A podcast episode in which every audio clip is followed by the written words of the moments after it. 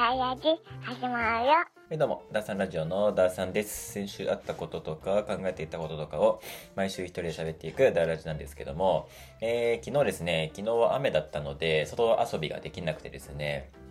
えー職場のね、預かっている児童たちはみんな中で遊ぶんですけども、まあクリスマスがね、近いということで、みんなで、あのークリスマスツリー作りなどしてみたりとか、なんか塗り絵、クリスマスの塗り絵とかやったりとか、毛糸があったので、毛糸でなんかマフラーを編んでみたりだとか、そういうなんか工作系のものでね、あのーみんなでね、あったかいホットカーペットの上で、ワイワイワイワイやってたわけなんですけども、あのその中でね、あのクリスマスの雰囲気よ。クリスマスのね、さ寒い、外は雨降ってて寒くて、で、なんかね、暖房が効いてホットコ、ホットカーペットもね、ほかほかしてるところでみんなでね、あの、マフラーを編んだりとかね、その、毛糸を使って、編みぐるみみたいななんかね、そういう工作、もこもこの工作を作ってる中で、あの児童が言ったのがね、あのー、井田先生怖い話してよって言ったんだよね。この雰囲気でやるのみたいな感じで、笑っちゃったんだけど、あの、本当にあの、突拍子もなさだよね、子供のね。あの、TPO 全く関係ない、あの、突拍子ものなさが出たんだけど。で、まあ、いいよって言って、で、まあ、そこではやんなかったんだけど、別の教室で、あの、明かり消して暗い部屋でやろうかっつって、やったんだよね。うん。でね、まあ、何人か集まって、で、俺がなんかネットの掲示板とかとかに上がってる適当なね、あの、怖い話をただ読み上げるだけなんだけど、それもなんかまあ楽しんでくれるからさ、うん、ややるんだけど、初めはね、みんなね、俺は怖くねえし、みたいな感じで、全員もう、全員ね、俺は怖くねえしって言ってくるんだけど、毎回そうなんだよね。うん。毎回俺はね、全然怖くないんだよ、とか言ったりするんだけど、あの、もう話し始めた段階で、もうちょっと待って、席替え席替えって言って、も俺真ん中にして真ん中にしてみたいな感じになって、俺先生の横がいいみたいな感じで、一人は、あの、俺の横でね、抱きついて聞いて、で、まあ一人はもう誰、おとおとお友達同士でくっついて、俺真ん中がいい、俺真ん中がいい、お前の向こう行きや、みたいな感じで、もう一向に話が進まないみたいなね、感じが起きたりしてね、本当にみんな可愛いんだけど。で、まあ喋っていって、もう、どうなるかな？どうなるかな？結構ね、まあまあ怖い話で、で、まあ、昨日の夜、昨日ね、教室から帰った夜、ちゃんと寝れたのかな？うん。怖いんじゃないかな。あのね、物音がする系のね、あの、怖い話なんだよね。まあ、ネットに上がってるんだけど、あの、カタカナで、カンカンっていうね、あの、まあ、金属音のカンカンっていう音が鳴るっていう、あの、怖い話なんだけど、昔に2チャンネルにあの上がったスレで、昔私が体験した話を聞いてくださいみたいな感じで2チャンネルに上がったみたいな、そういう掲示板の話なんだけど、金属音がカンカンってなると、なんか、あの、悪いことが起こるみたいなね。で、なんか、あの、白い着物を着た髪の長い女の人がいるみたいなね。そういう話だから、だからもう、夜さ、ね、寝てる時にさ、カンカンみたいな音が聞こえたらもう怖いだろうし、物音とかね、したら怖いけども、してなくてもさ、ちょっと怖いな、みたいな感じの想像力をかき立てるようなお話だったから、あの後みんなね、ちょっと来週聞いてみようと思うけど、ちゃんと夜怖くなかった大丈夫だったってちょっと聞いてみようと思うんだけど、ね。まあそういう怖いお話をしました。みんなね、いいリアクションをしてくれて、ね、すごい、あの、こっちも楽しいんだよね。やりがいがあるというかね。あとは、ね、あの、普段もう先生の話なんか全然聞かなくてさ、もうギャーギャーギャーギャー言ってるのに、あの、ちゃんと、まあ、子供たちの方から先生お話ししてって言って、で、俺がやっぱ話し始めるとね、ちゃんと、あの本当に静かに聞いてくれるんだよね。びっくりするよ。お前お前らそんな集中力あるんかみたいな感じで、静かに聞いて、ねまあ、リアクションはもちろんするんだけど、はあ、怖いとか言ったりするんだけど、おとなしくね、ちゃちゃ入れるわけでもなく聞いてくれたりと、逆にね、なんか、あの、怖い話を聞いてるグループじゃない、外のね、別の遊びをしてる子たちからの妨害とかが入るとすごい怒るみたいな。うん。まあね、普段もそうしてほしいぐらいだけどさ、うん。そういう可愛い一面が見れた昨日だったんですけども。はい、じゃあ、先週のニュース行きましょうか。先週のニュース。まあ、先週1週間ね、後から振り返った時に、あの、12月の第2週どんな感じだったっけっていう時にね、先週のニュース振り返りますと、あこんな時期だったねっていうのは分かりやすいニュースのコーナーなんですけども、えーっと、一つは、うんアメリカの話かなこれ大学かなえっ、ー、と、反ユダヤ主義への証言で、えー、ペンシルバニア大学の、えっ、と、学長が辞任しちゃいましたね。うん、これ結構大きいニュースだったな。えっ、と、まあ、日本ではないことですよね。ちょっとニュースサイト見てみましょうか。えっ、と、んなんかこれ女の人か？なんかすごい赤い、赤いジャケットの女の人がバンって出てきたけど、この人なのかな？うんと、反ユダヤ主義への証言で批判、ペンシルベニア大の学長辞任。えー、12月10日のニュースですね、えー、イスラエルとイスラム組織ハマスの衝突以降、アメリカの大学内で差別や偏見に基づく、えー、事件が相次ぐ中、まあ、相次いでるんだよね。本当に、あの、日本では想像できないようなことだけど、まあ、なんでこんなことになってるのかみたいなことも、えーと、説明しつつ、ちょっとニュースに入りましょう。えー、ペンシルベニア大学の、えー、学長が反ユダヤ主義を明確に否定しなかったことに否定しなかったとして辞任に追い込まれました。こんなことで辞任しちゃうの？みたいなね、学長が。って話だけどね。えー、アメリカメディアは、えー、教育現場では学生の安全捕獲とと、安全確保とともに表現の自由をどう守るかに苦慮していると大きく伝えていますと。はい。さっきね、あのクッキー食べたんで、ゲップ割れちゃいましたけども。えっ、ー、と、アメリカのペンシルベニア大学は9日、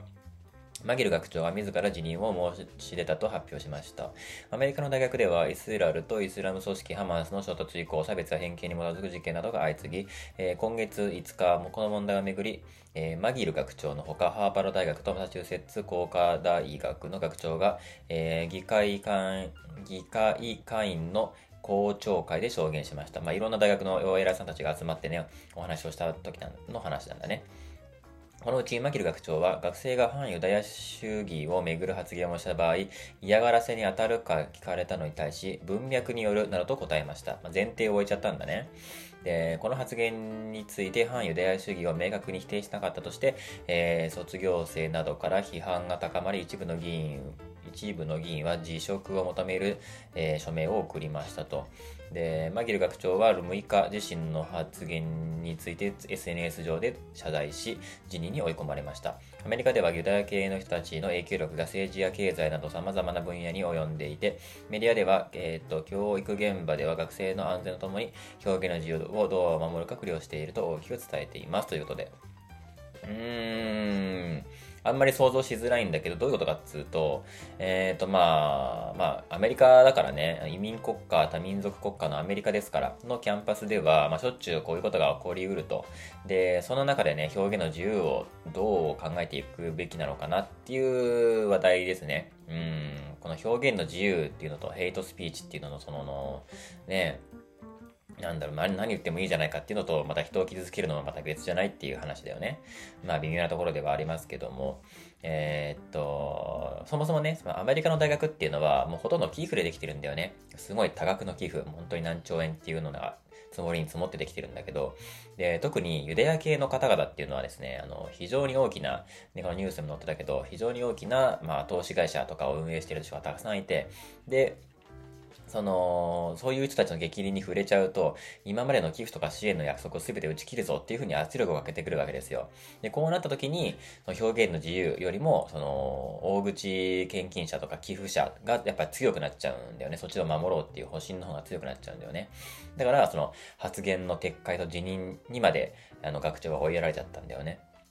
その人たちがね、お金を寄付してくれないと、この大学はもう持たないわけですから。だからそこで、あのー、別にね、表現の自由っていうのはあるんだけど、やっぱりその、お金を持ってる人たちのに、の圧力にはやっぱり弱いので、そういうので、ね、あのー、もうてもう発言を撤回して辞任みたいな感じになっちゃったらしいですね。まあ日本では本当に起きないようなことだし、ね、想像しにくいけど、へーって思ったニュースでした。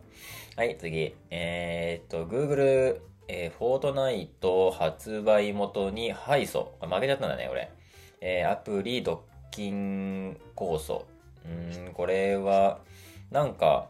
前にもあったよね、こんなのね。えー、っと、米カリフォルニア州の連邦地裁は11日人気ゲームフォートナイト。フォートナイトすごい人気だよね。なんか、なんだっけ、えっ、と、ゲーム実況とかでもね、あのー、配信、配信者とかよくやってるの見ますけど、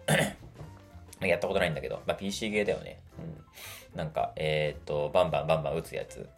なのかな？うん。で、フォートナイトの発売元が、米 Google のアプリ配信サービスが、反トラスト法、まあ、日本人的に言うと、独禁法かな？に違反しているとして、えー、同社を訴えた裁判で、だいぶ前だよね、これね。えー、Google の、えー、独占を認める評決を下したアプリ開発者の利益を損ねているとの原告側の主張を認めたと。えー、フォートナイトの発売元である米エピックゲームズは2020年、3年前だね、2020年の8月、Google のアプリ配信サービス Google Play、まあ、えーと、Apple でいうところの App Store かな。Google Play や、えー、決済サービスが反トラスト法に抵触しているとして、カリフォルニア州北部地区連邦地裁で訴えを起こしていたと。その判決が出たんだね、ようやくね。で、米メディアによると、えー、陪審員は、前回一致で Google の独占を、えー、認定した。で、Google は負けちゃったんだね。で、エピックは11日、自社に有利な、えー、評決を受けて世界中の全てのアプリ開発者と消費者にとっての勝利だと名声を を出した。おお調子に乗ってますね。えー、一方、Google, で、えー、と、公共制裁を担当するウィリソン・ホワイト副社長は、日本経済新聞に対し、えー、と、評決に異議を申し立てると、えー、控訴した、する考えを示した。この、裁判は我々が Apple とそのアプリストアと激しく競争していることを明確にしているとも述べた。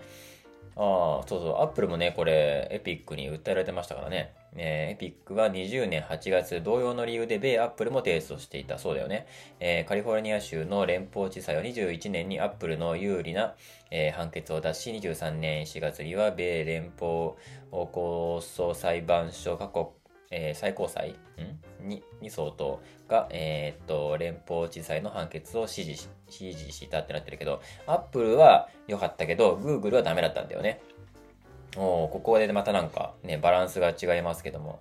うーんと、なんでアップル買ったんだろう、これ。えー、Google がフォートナイトに競合、グあ、Google 側が、その Google プレイか。Google プレイ側が、えっ、ー、と、フォートナイトの競合に対して別の取引をしてたことが分かったんだよね。あのー、競合を売り出してたんだよね。フォートナイトの。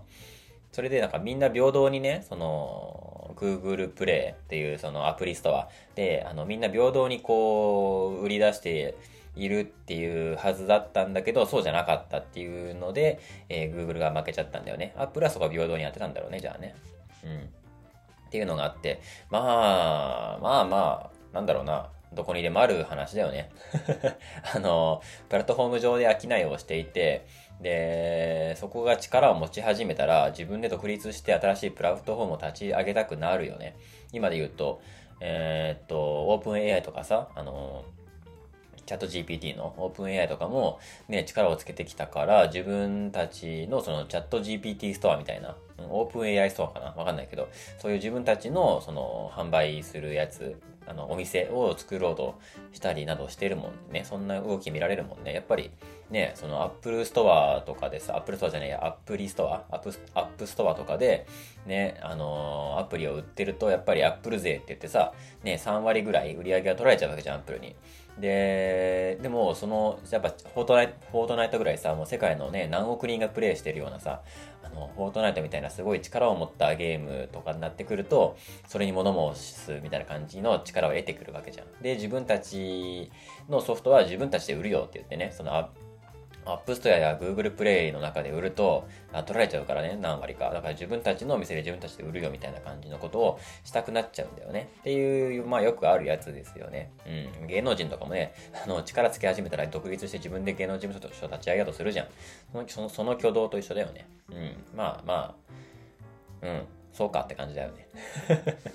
はい、次。えー、っと、テスラ、ああ、これテスラの、やつね、リコールね。えー、テスラが自動運転機能の問題を修正。米国でほぼ、ほぼ全車両をリコールへ。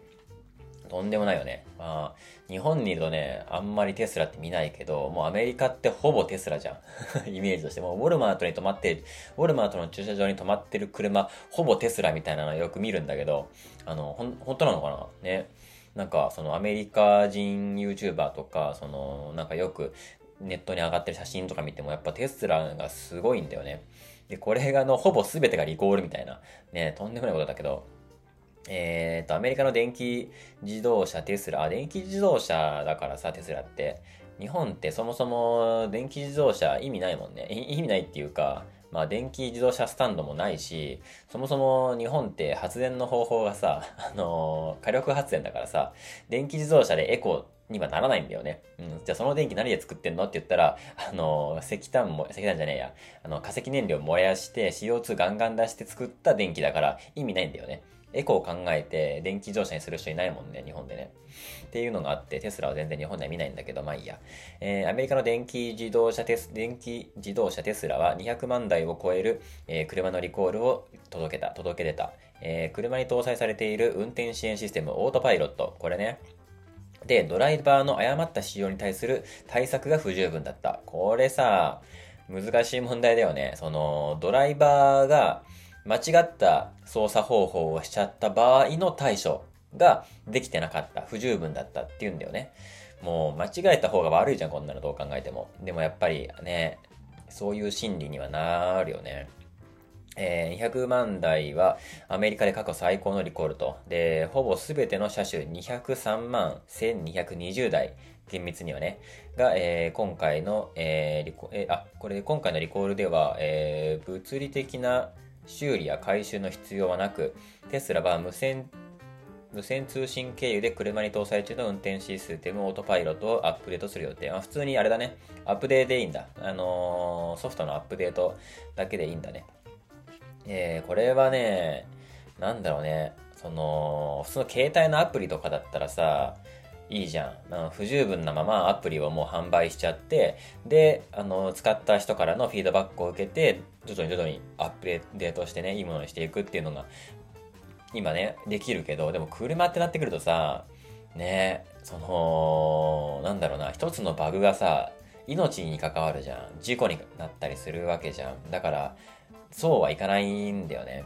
それ結構やっぱ難しいよね、車ってね。うん。でしかもこういう新しいもの、その自動運転、AI が組み込まれた、ね、テスラってさ、自動運転があるじゃん。まあ、厳密には自動運転じゃないんだけど、その運転補助なんだけど、これは運転支援システムってなってるじゃんね、このオートパイロットって。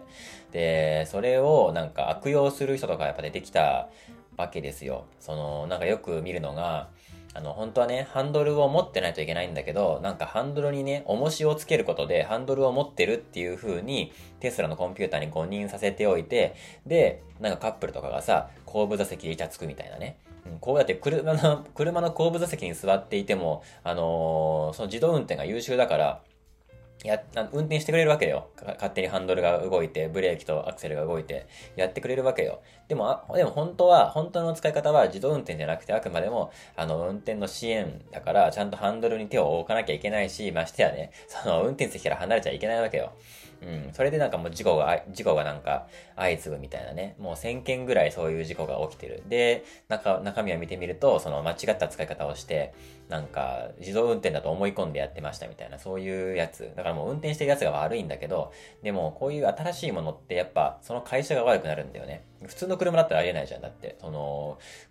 車の交通事故を起こしたら運転手が悪いじゃん。運転したやつが悪いってなるけど、でもこういう新しいさ、AI 搭載の車ってなると、その会社が悪いってなるじゃん。えー、一昔前に YouTube でもあったけど、その、迷惑系 YouTuber とかが出てくると、そそいつが悪いのになぜか YouTube が悪くなる。ちゃんと規制しろとかさ、そういうなんか、YouTube というプラットフォームが悪くなる。それと一緒で、テスラモーターズが悪くなる。だからその、間違った使い方をしたやつのためのさらにそれをなんか用意しとけよみたいな感じになるわけよ。だから、その、運転席に座ってないとブザーが鳴るとかさ、そういう風な仕組みっていうのを新しくアップデートで組み込むらしいんだけど、ね、難しい問題だよね。その試すことができないからさ、それがもう生死に関わっちゃうからね。うん、一旦これで、で、リリースして、で、徐々にアップデートして良くするとかっていうのがある程度できたらいいけど、その、大きい問題が出てきちゃうと、それがね、あの、死亡事故につながったりとか、逆にね、死亡させてしまう事故につながったりとか、になってくるから、車の問題っていうのは、非常に難しいよね。うん。なんだろうね、この、事故、事故が起こった時に車会社が悪くなるってなかなかないけどさ、うん、そうなっちゃうよね、新しいのってね。はい、っていう感じのニュースでした。はい、じゃあ今日のお話はですね、ただいま、お、まだ20分いってないね。最近はもうさらっとするようにしてて、で、今日、今日ね、あの、ポケモンやりたいんですよ。ポケモンの実況をやりたくて、あの、ゲーム実況。あの、ポケモンの、えー、スカーレット・バイオレットの追加コンテンツで、前編がもう終わって、で、後編がね、あの、今週というか、この放送時点ではある先週かな？の、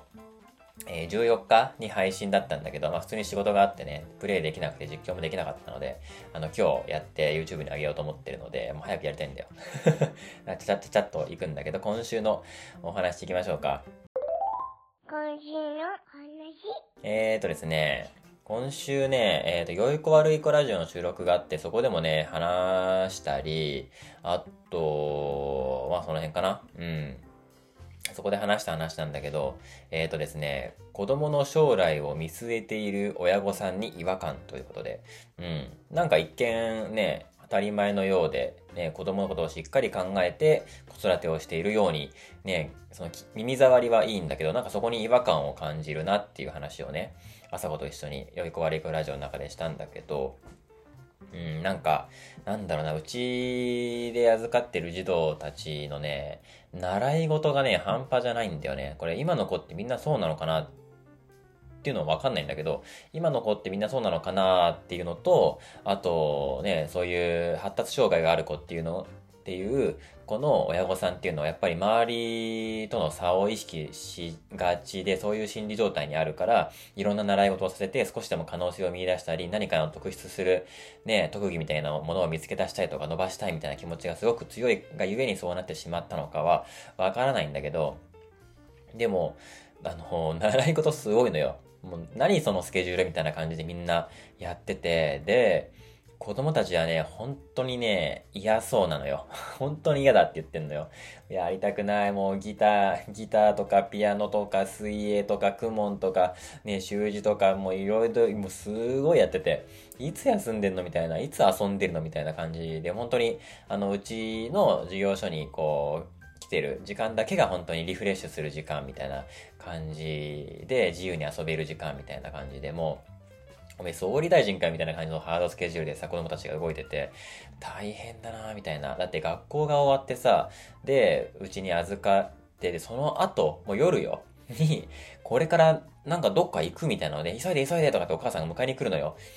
なんだろうと思ったら、なんかね、水泳があるとか、クモンがあるとかさ、ピアノがあるみたいな。すごいな、みたいな。で、それが終わったら、家に帰ったら、学校の宿題もあるでしょ？で、そのね、塾の宿題もあるでしょ？で、30分ピアノのレッスンがあってみたいな。え、もう、ど、ど、なに、なにそれ？みたいな。いつ遊ぶの？みたいな。いつ休めるの？家でも休めないの？みたいな。だからさ、本当に気の気の毒というか、で、本人が好きでやってるんだったらいいけど、本当に嫌なのよ。もう、本当に辛いって言ってくるのね、俺に。で、もう、かわいそうすぎてさ、でも自分にちょっと置き換えて考えてみるとさ、まあ、朝からね、仕事して、拘束時間9時間ぐらい、10時間かあるわけじゃん職場で。その後にさ、ね、じゃあ今日もお疲れ様でしたって言って、今から水泳とかなるとさ、意味わかんないじゃん。家帰ってからピアノのレッスンがあの1時間あってみたいな。もう考えらんないじゃん。もう寝かしてくれよみたいな。飯食って寝るんであとはみたいな。もう仕事終わったよみたいな。ね。だから学校から帰ってさ、その後の予定がバンバン詰まってるって考えると、本当にうわこれはきついなって思うんで考えらんないもんね。仕事終わった後今から水泳、スイミングスクールですかみたいな。すごいよね。意識高い系の OL とかでもさ、まあね、帰りに筋トレして帰るみたいなのあるけどさ、その日じゃねえと思うもんな、ぶっちゃけ。で、まあ子供って体力無限にあるけど、でも嫌なことするのって違うじゃん。だってね、サラリーマンとかがさ、ね、さっき言ったみたいなね、帰りに筋トレするみたいなんで、なんか、ね、スキル身につけるために、ね、キャリアアップのために英語を勉強するみたいな、自分からやってるからいいけど、でもさ、俺たち、俺が見てる子供たちはさ、みんな、やらされてるのよ。いやいややってるのよ、みんな。うん、それがね、本当に 悲しい。かわいそうなのよ。なんかね、みんなでね、おもちゃで遊んでるのよ。男の子たち4、5人でね、丸く円になって、なんかね、あの、紙細工なのか、段ボール細工なのか、レゴなのか、まあ、いろいろね、作ったり分解したりして遊んでるのよ、みんなで。で、途中でね、一人の子がね、ポロポロって泣き始めたのよ。で、みんなびっくりしたの。どうしたの？どうしたの？みたいな。先生も、どうした？みたいな。別になんかいじめがあったとか、そういう喧嘩があったとか、でも何でもなく、ふとした瞬間にポロポロ泣き出しちゃって、どうした？ってやったら、いや、この後、あのー、実は水泳があって、俺はそれがすごく嫌なんだって言って、で、それをなんか思い出したら悲しくなって涙が出てきてしまったって言って、もうこんな、こんな悲しいこと歩くみたいな。今、今のこの楽しい時間にやっぱ全力で集中したらどうって言って、あ確かに先生の言う通りだね。もう今、ね、悲しい気持ちになるのはもったいないねって言って、今せっかく友達がね、周りにいて、楽しいレゴ、レゴブロックがあって、今、この時間だけが本当に一日でリフレッシュできる時間なのよ。学校でもさ、ね、あの、先生と相性が悪かったりさ、友人関係も良好じゃなかったりね、うまく、あの、友達関係が構築できてるわけでもない子が多いのよ。でもそんな中でさ、ね、あの、この教室だけが自分の居場所であって、ここで、あの、会える友達、ここで遊べるものっていうのが、もう、あの、今日一日の唯一のリフレッシュする時なんだって。だからもう、だからこそ、ここでは、あの、全力で遊ばないと、今やりたいことを、みんなでやりたいこと、みんなと遊びたいこと、うん、自分がやりたいことっていうのを、ここで発散しなきゃって言って、頑張って遊んでるんだよね。だからもうね、本当に見てて泣きたくなっちゃうんだけどさ、本当にだって、ね自分の好きなことをやる時間とか、友達と遊ぶ時間とか、家族と過ごす時間が取れない子供たちなのよ。これ一人や二人じゃないからね、これ。すごくて、な、何それみたいな感じなんだよね。で、嫌だな嫌だなって言うのよ。で、嫌だってお母さんに言ってみたらって言うと、あのー、怒られちゃうから、そんなことはとてもじゃないけど言えないってみんなね、声を揃えて言うのよ。で、もう、俺が知る限りみんな優しそうなお母さんたちなんだけど、怖い、怖いというよりは、やっぱ、お母さんのことがね、大好きなんだよね、みんな。うん、本当に甘えん坊で、あの、お母さん来ると、わーって言って走ってくるんだけど、やっぱお母さんの期待を裏切りたくないんだなって思うんだよね。その、これやんなさい、あれやんなさいって言われたことを、ちゃんとこなせる子じゃないと、お母さん怒っちゃうからさ、怒られちゃうからさ、それで信頼を失いたくないし、これで愛情がもらえないと思うとすごく多分、地獄のように辛いと思うから、ね、子供にとったらね、だから、だから頑張って今日もピアノに行くんだっつってやるんだよね。もうお母さん大好きだからね。で、一方ではお母さん側の視点から考えるとね、もうこれは勝手に想像だけどさ、お母さん側はきっと、子供の将来を思ってって自分に言い聞かせて頑張ってやらせてるんだよね、多分。もう子供が嫌なことも多分絶対知ってるのよ。で、あでも、この子の将来を思って、で、自分に言い聞かせて心を鬼にして、頑張ってやらせてると思うんだよね。だからめちゃくちゃコンフリクトしてるんだよね、多分。やりたくない、やりたくないっていうのと、やりたくないのは分かってるけど、やらせなきゃいけないって言って頑張ってやらせてるみたいな。何、何この地獄絵図みたいなことが、あのー、眼前で行われてるみたいなことがさ、最近発覚してきてさ、徐々に徐々に。だから、そのね、もう僕なんてさ、その子育てなんてしたことないし、今後する予定も全く考えてないようなスーパー部外者のある種、そういうメタ目線で見ると、そういうね、子育てしてる、を頑張ってるお母さん方に全く感情移入をせずに、その、めっちゃスーパー部外者のメタ目線で言うと、その、未来をね、予見できた人って少なくとも今残ってる人類史の中に、人類史の中の偉人の中に、一人もいないのよね。でも、なんで自分はそれができるんだろうっていうふうに思うわけよ。だって子供の将来なんてさ、バカ真面目に考えたって、その何もわからないわけよ。今はこれがいいみたいなものをさ、まあ、どこからから聞くんだろうね。うん、これをやらしとくとこうなるとか、ね、今後こういう時代が来るからこういうのをやっといた方がいいみたいなさ、いろいろ来ると思うのよ。うん、新米ママなんてさ、そういうところのカモだからさ、もういろんなこと言われてさ、で、いろんな情報をインストールして、で、うちの声をじゃあこういうのやらせてみようかとかってね、胸躍らせると思うのよ。多分ね。知らんけど。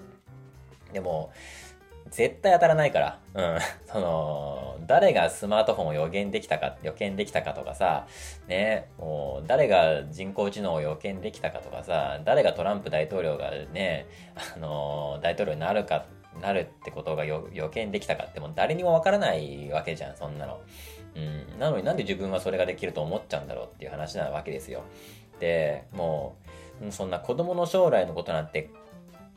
ろくに考えなくてもいいじゃんって俺は思うのね、無責任に。で、今子供がたくさん楽しく過ごすことの方がよっぽど お互いが望んでることじゃないのって思うわけよ。その今目の前で行われているコンフリクトに対してね、子供と親に対の、親が子供が嫌がってるの分かってても心を鬼にして頑張ってやらせてるのと、で、で子供がお母さんがこれをやってほしいって望んでるからお母さんに嫌われたくなくて、で、大好きなお母さんのためにすごく嫌だけど頑張ってやるっていう、この意味わかんない関係を、やっぱり違くないって思うんだよね。よっぽどお互いが望んでることって、今子供に対して一緒、あの、夢中で自分も、あの、遊ぶことで、子供からしたらお母さんからたっぷり愛情をもらって、あの親子での時間をいっぱい一緒に過ごして楽しいところにいっぱい行って、一緒に遊ぶことだと思うんだけど、やっぱり将来のことがとかになってくると、そこでズズズズズってずれてくるんだろうなって思うのよ。その将来ね、例えば英語ができた方がいいみたいなので、そんなさ、本当にチャッチな想像でさ、わからんじゃん。もう、この子が大人になる頃にはさ、英語なんてもう世界共通言語ではなくて中国語がもう台頭してくるかもしんないじゃん。だし、全然英語、英語なんて学ばなくても、日本、日本の経済が急に発展して、で、あの、日本でガンガン稼げる時代が来るかもしんないじゃん。そんなの全然わかんないんだけど、だけど、あのー、なんかその将来はね、英語ができた方がいいような気がすると、そういうな、もうなんかちっぽけな想像力でさ、今た、今愛情をたっぷり注いでさ、好きなことをやりきらせてあげてさ、最後まで。で、自己、自己肯定感と他者を信頼する力を育んだ方がさ、大人になって、くじけずに楽しく生きられるようになるわけじゃん。こっちの方が原理的にね、考えて。で、ね、必要だと思ったらさ、大人になってからやろうとするよ。英語をちょっと勉強してみようかなって思うよ、子供たちは。大人になってから。で、自分からやって、すくすく学んでいくわけですよ。でも、その嫌なことをやらされ続けて、親の言うことをちゃんと聞けるような、いい子になっちゃった子っていうのは自立できないから、その好きなことややりたいことっていうのを頑張ることができないんだよね。多分。で、その否定されたらね、やめ、やめちゃうし、あの、失敗したらね、もうそこでくじけちゃうし、辛い時には人に頼れないし、それだったら、今、ね、たっぷり、ね、好きなことをやりきるとかさ、いろんなことにやらせてみるとかさ、その、もっともっと子供と一緒に過ごすみたいなことを、に投資した方が全然いいと思うんだよ。そもそもその自立してるっていうのがさ、親が望んでることを言われる前にやれるとか進んでやれるみたいなそういう子供のことじゃなくて、あの、自立してるっていうのはさ、自分がやりたいことを自分でやれることだと思うんだよね。あの、親が言うことを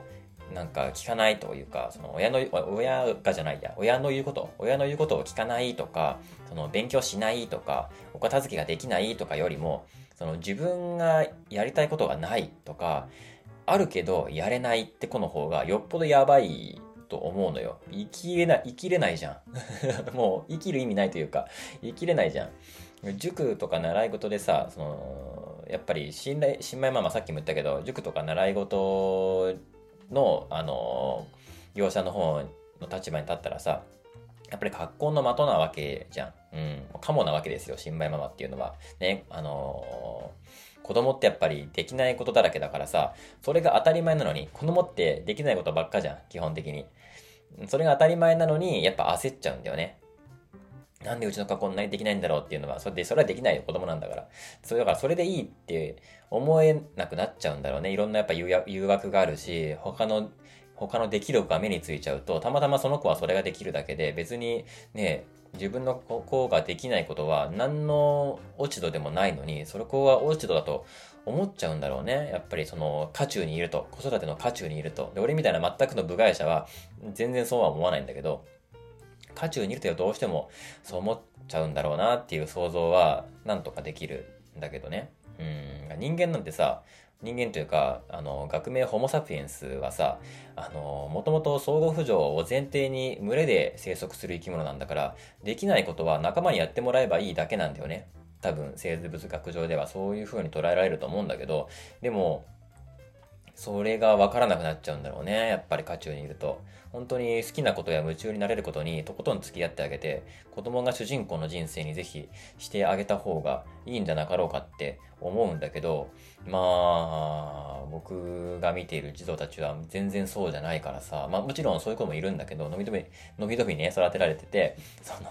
もう好きなことを最後までやりきらせてあげたいみたいな、そういう親御さんもいるんだけど、でも多くの子はね、習い事すごいやってて、で、この子の人生がその子は主人公じゃないというか、なんか人権ないんだよね シンプルに人権ないなと思って、やべえな、みたいな。子供だからわかんねえじゃん。だから本当に、ね、で、お母さん大好きだからさ、お母さんの期待裏切りたくない。でもこれすごい嫌だけど、ね泣きながら頑張ってやるみたいな。で、お母さんもその姿を見て、すごい嫌そうだけど、でもこれが将来のためだって言って、心を鬼にしてやりなさいって言ってやらせるみたいな。なにこの地獄絵図っていう、おぞましいことが起こってるので、そんなの、やめてよって思ったって話でした。どうなのかな？これ全然おかしいこと言ってるのかもしんない、俺は。それはお前がね、子育てでも知らないからそう言えるだけであって、世の中そんなに甘くねえよみたいな、遊んでるだけでいいわけねえだろっていうのがね、一般的なのかもしんないけど、俺はとてもそうは思えない。あの涙を見ると。考えらんないもんね。まあ、俺もいろんななんか、なんか習い、事とかさせられてきたけど、まあ結局ね、はま、はまらなかったらやらなかったし、まあ、なんだろうな、全く身についてなかったよね。うん。本当にピアノもやってたし、なんだろうな、まあ、スポーツとかはね、自分でやりたくてやってたし、やめでやめたくなったらやめてたから、本当に基本的には、あのー、どれもやりきってないんだけど、あのー、すぐやめちゃうからね。うん、2年、だいたい2年ぐらいでやめるんだけどね。うん。バスケやってやめて、ね、野球やってやめて、で、中学はバレエやって、ここで高校は野球や、高校なんだっけ、テニスか、やってみたいな感じで、もうコロコロコロコロ変わるんだけど、そのど、その時の一番の関心事に、ね、まっすぐやったらいいと思うし、そう、なんか今、昔を振り返って、なんか今の俺も変わってないなと思っちゃったんだけど、今子供に興味あるから全然キャリア関係ないけど、ね、子供がいるところで働こうと思ってね、今先生やってるけど、それでいいじゃんって思うんだけどなダメなんだろうな。世の中のね、お父さんお母さんからしたら、それじゃあぬるいんだろうな。ね。っていう、あの、怖い話でした。はい、それでは、えー、今日は早いですね。37分。また来週のダラジでお会いしましょう。バイバイ。